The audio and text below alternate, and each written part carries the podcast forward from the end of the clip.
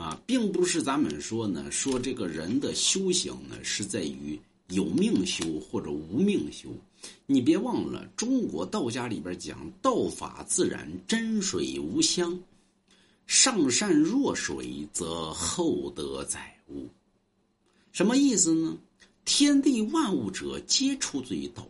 不管你是人，不管你是神，不管你是鬼，不管你是畜生，不管你是植物，不管你是石头，那么，那么有灵气者，皆可成仙得道。有武器、有武位者，修行容易；有没武位、没武器者，修行难而已。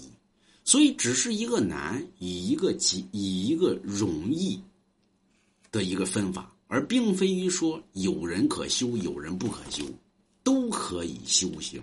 何为五味？何为武器？人吃五味，吸五气。你看植物呢，它就不行，对吧？它不吃五味，但是它吸五气，所以呢，它也在修行其列。石头呢，不吃五味，但是它吸五气呀。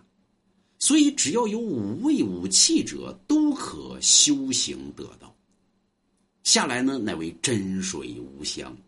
真正的水是没有香味的，也就是人一定得做到干净、纯洁、无瑕，没有任何杂念。所以你看，道家里边、佛家里边都告诉大家呢，去除杂念。啊，阿弥陀佛，徒儿去除杂念，对吧？无量天尊去除杂念，为什么呢？去杂念之后呢，乃到真水无香的地步。下为形式，前者为修心。万事万物者，乃为心所生，所以得在先修心后修行。修行者，乃就为上善若水。所做之事呢，而是人中心如止水。下者呢，乃为什么呢？为厚德载物。前者为道，后者为德。德者呢，乃为什么呢？乃为。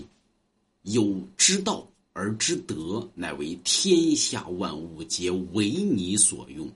你比如说镇元子，对吧？乃为天地之祖，天地万物为他所用。